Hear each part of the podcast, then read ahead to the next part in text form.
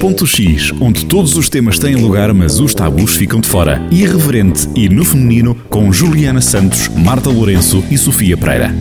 Olá, sejam muito bem-vindos ao Ponto X, o podcast onde não existem tabus e todos os temas têm lugar.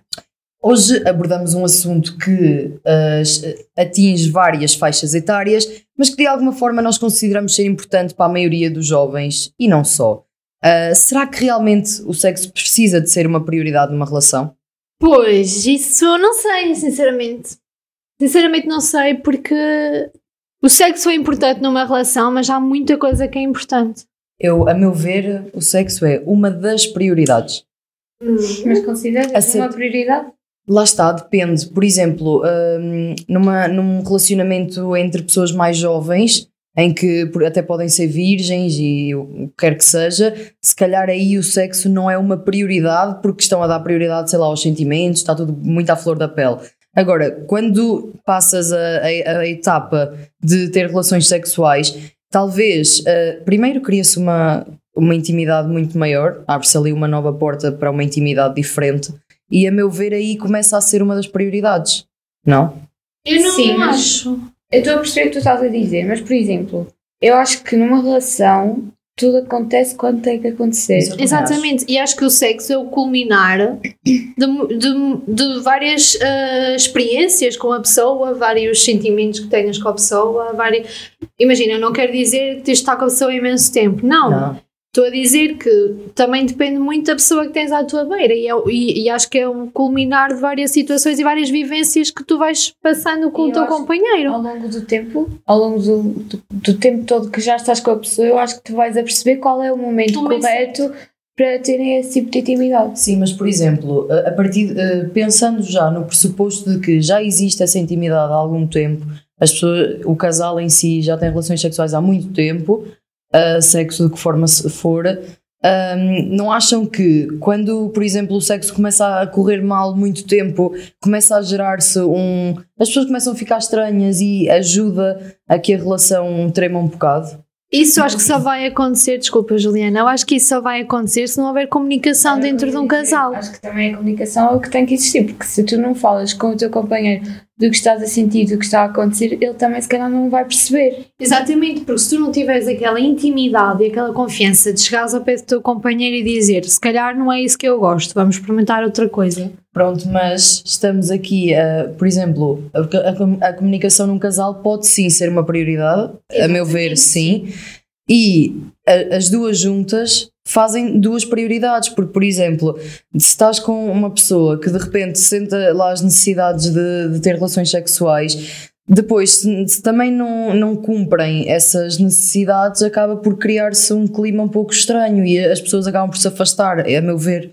E por isso é que eu acho que sexo acaba por ser, sim, uma prioridade num casal, eh, a certo momento. Sim, mas lá está, é como, como eu te digo, quando chegar esse momento vais perceber.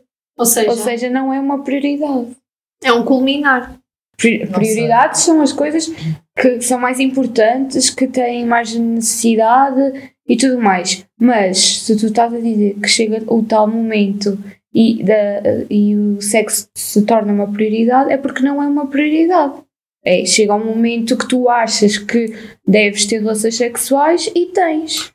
Certo, ou seja, não é uma prioridade, sim. vai acontecendo. Mas, por exemplo, um casal em que sejam virgens, a meu ver, para eles, claramente o sexo nunca será uma prioridade até o momento em que experimentarem. Porquê? Porque tu nunca sentes a necessidade de algo que tu não conheces. Tu tens a curiosidade, tu queres saber como é, mas o teu próprio corpo não te está a pedir isso, porque ele nunca experimentou. Percebes o que eu quero Sim, dizer? Já está aí, curiosidade não é prioridade. Certo, mas a meu ver, num casal que nunca tenha experimentado relações sexuais, eles têm curiosidade, não têm prioridade nenhuma. A partir do momento em que isso começa a acontecer, o próprio corpo, isto é, é nosso, isto é nosso corpo começa a pedir e aí a meu ver torna-se uma prioridade porque quer dizer tu tens uma necessidade de fazer relações sexuais hoje e entretanto se o teu namorado ou o teu companheiro ou o que quer que seja não quer nem hoje nem amanhã nem depois nem nunca começa a ser uh, um pouco desfavorável para a relação a meu ver por isso é que eu considero que seja uma das prioridades eu acho, que o assim... que, eu acho que o que estás a dizer não é bem uma prioridade, mas sim uma necessidade. E é um culminar. Também. Ou seja, se tu estás a sentir, se o teu corpo te está a pedir, isso não é uma prioridade, imagina, uma prioridade para. Vais deixar de beber água porque o teu corpo está-te a pedir para ires fazer sexo, estás a perceber? A prioridade vai ser ires beber água, não será hum, o sexo. Por isso é que eu acho que o sexo é um culminar e pode ser uma necessidade, mas não penso que seja uma prioridade dentro de um relacionamento. Mas se calhar melhor do que nós, para estarmos aqui a fazer este, este debatezito, se calhar o melhor mesmo é apresentarmos a pessoa que vem aí a seguir falar connosco. Sim, é a sexóloga e psicóloga Joana Leão, que vai estar hoje no ponto de resposta para nos dar, para nos tirar algumas dúvidas que possamos ter. Para nos elucidar se o sexo é ou não uma prioridade. Ponto X, na Rádio Jornal do Centro. Então, nós fizemos uma sondagem nosso, nas nossas redes sociais, nomeadamente no Instagram, e fizemos cinco questões Relativamente se o sexo era uma prioridade ou não, a maior parte das pessoas responderam que não. Eh, se o sexo validava ou não a existência do, do relacionamento, a maior parte também respondeu que não. Eh, se as pessoas já tinham estado numa relação sem sexo, a maior parte aqui dividiram-se. Foi 50-50. 50 respondeu que sim, 50 respondeu que não. E também o que as pessoas priorizavam no relacionamento as principais respostas foram a confiança, o amor, a lealdade, companheirismo, sinceridade, atenção e carinho. E quando se fala se os sentimentos estão ao mesmo nível ou não que o sexo, a maior parte respondeu que não. Portanto, hoje no ponto de resposta temos a psicóloga e sexóloga, sexóloga Joana Leão que nos vai esclarecer algumas dúvidas sobre este tema.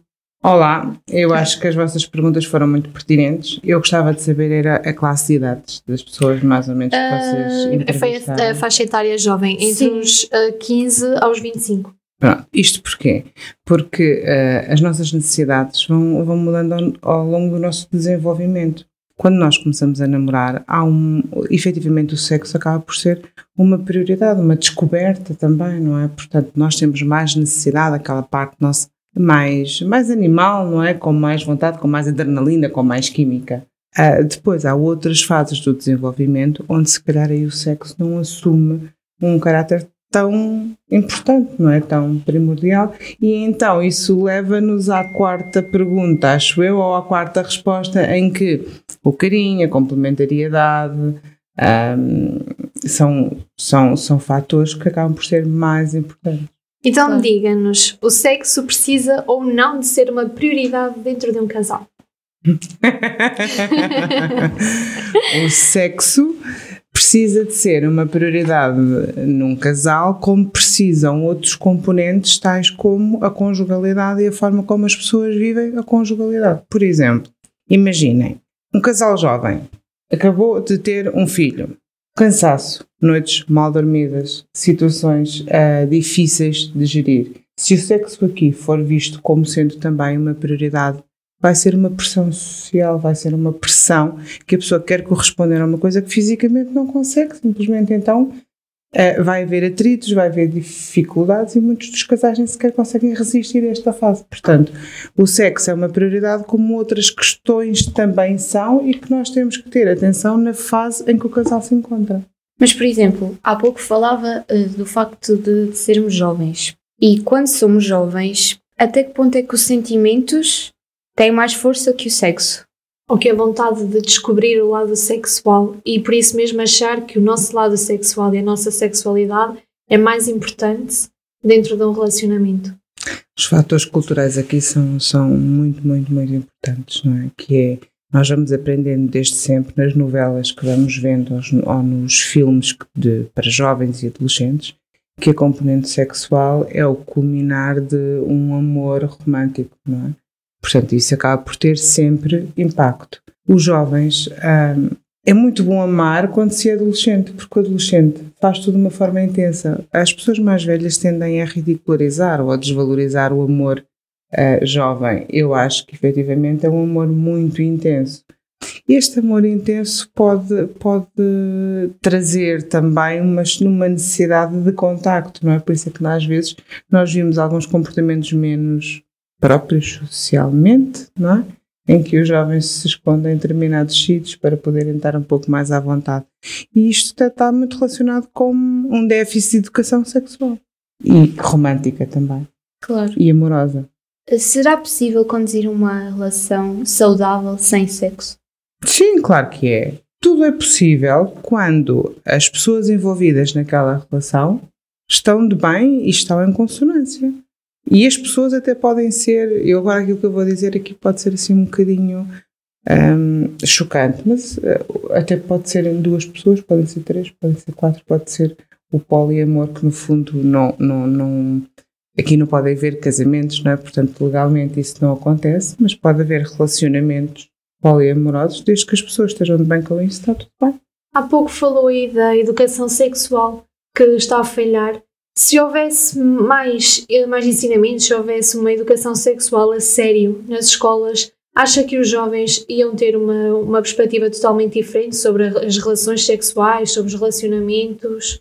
Olha, começava logo por a questão da, da infantil, não é? Portanto, haver uh, terapeutas sexuais que pudessem ir às escolas partilhar o livro do Não Toca, que a maior parte das pessoas nem sequer conhece. O livro do Não Toca é um livro excepcional para a prevenção da pedofilia, por exemplo.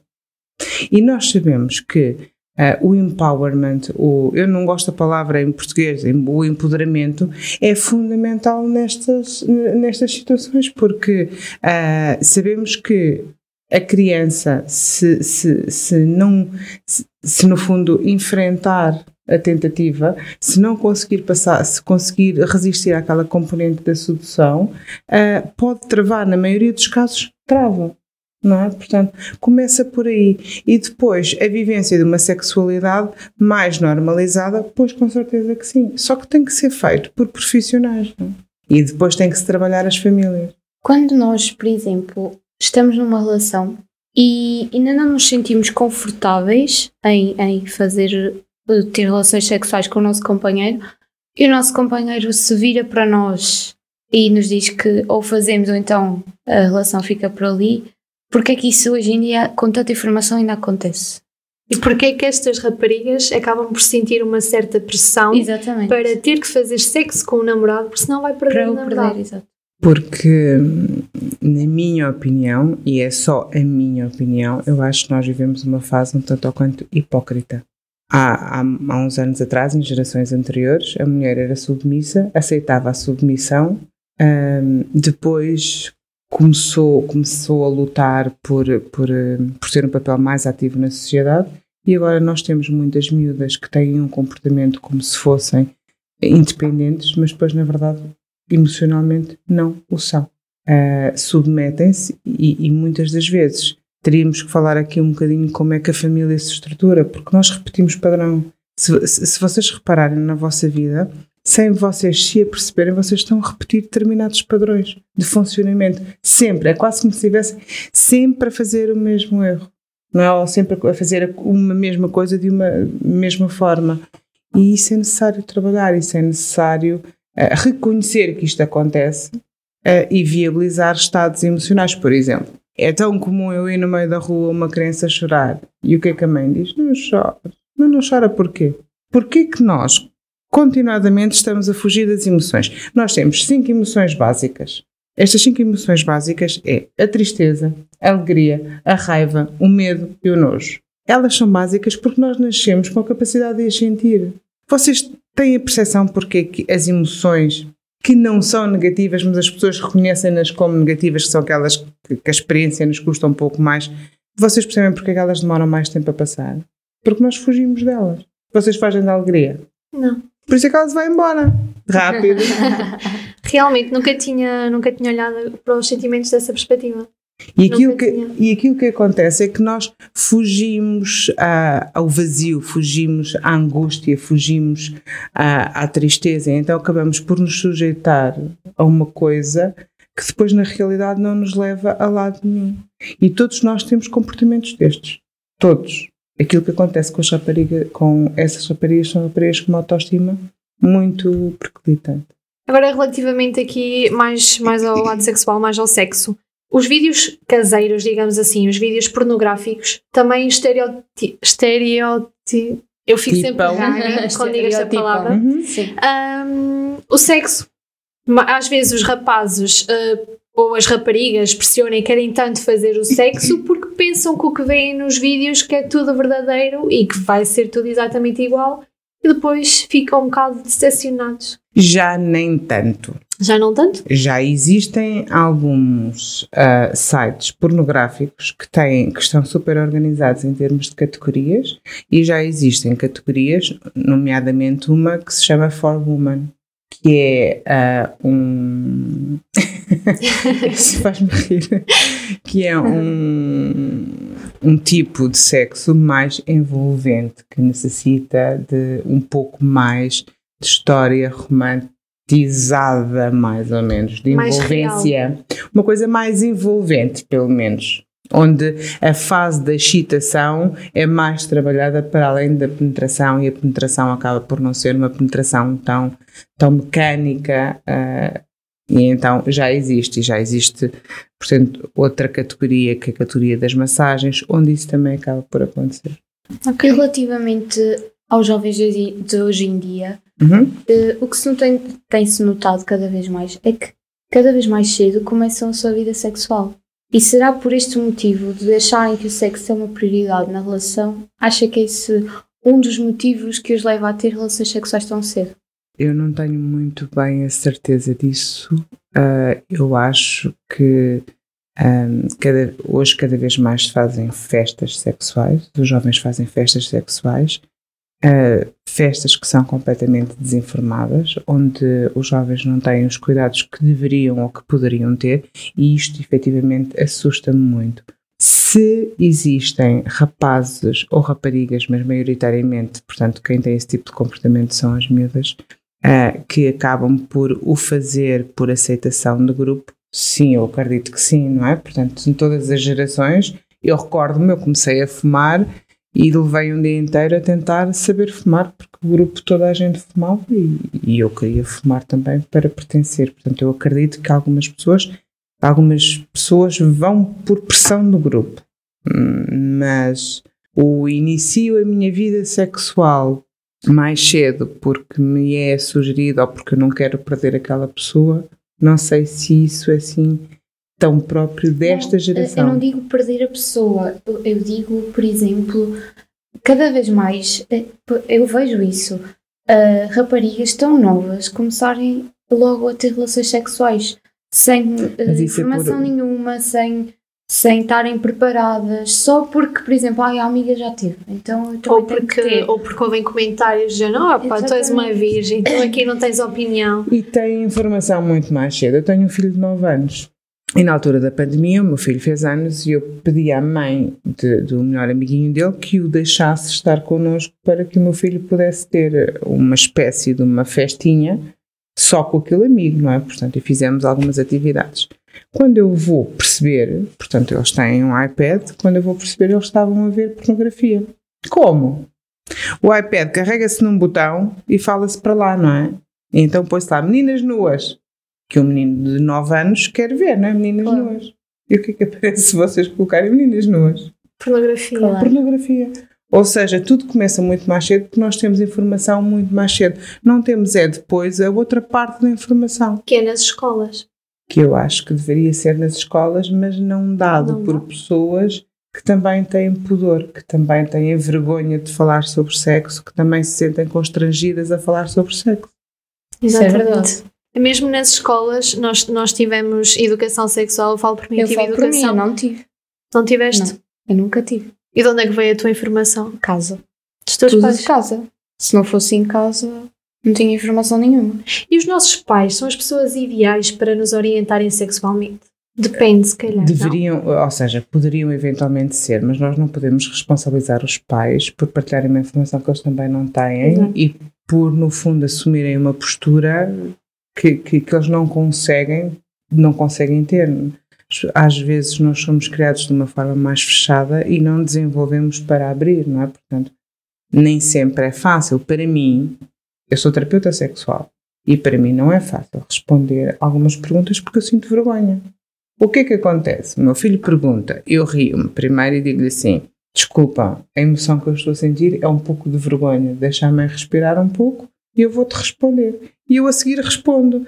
Mas sou eu que primeiro reconheço a minha emoção, ele autoriza a minha emoção e depois a seguir eu partilho informação. Percebem? Uhum. É muito difícil para um pai, mesmo um pai que seja diferenciado, fazer isto. Claro. Porque É. cria, cria constrangimento. Eh, Não sei se, se vocês se recordam do- dos morangos com açúcar. Sim. Era Ah, boca. Sim. Eu adorava aquilo. Então, os morangos com açúcar, eles partilhavam muita informação. Ah, e, e- e eu recordo-me de uma vez estarmos a ver os morangos com açúcar e o meu sobrinho, um dos meus sobrinhos, perguntar à minha irmã quanto tempo é que demorava uma relação sexual. Eu fiquei vermelha, pensei que aquilo não é nada comigo, portanto eu nem sequer tenho nada que responder, eu ainda era miúda na altura. E a minha irmã, com a cara assim mais calma do mundo, disse: Olha, filho, eu não tenho muito bem a certeza, eu vou pesquisar, depois eu respondo. Está bem. Até hoje, com certeza que não lhe respondeu. Claro. Mas ah, é, é o não se sentir constrangido com este tipo de pergunta, porque se eu disser, epá, não vamos, disso não se fala, o que é que eu vou fazer a seguir? Se a criança não me vem perguntar, não, não me procura, não vem ter comigo, entende? É agir de maneira natural. Para Agir de não maneira perceberem. natural e desde muito cedo, desde muito cedo. Claro.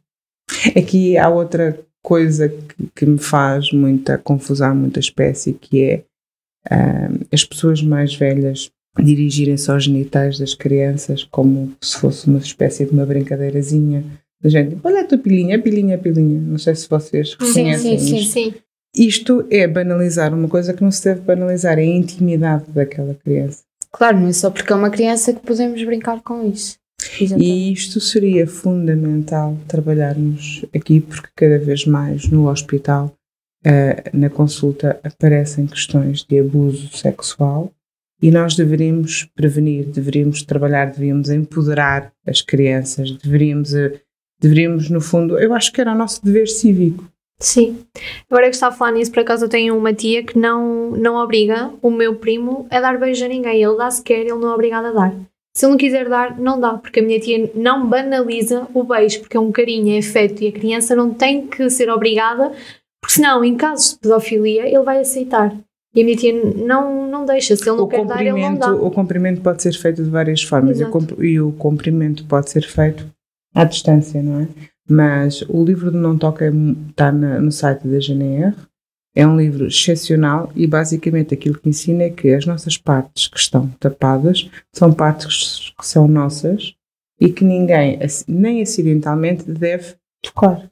Nem o pai, nem a mãe, nem o avô, nem a tia, nem o primo. Claro. Exatamente.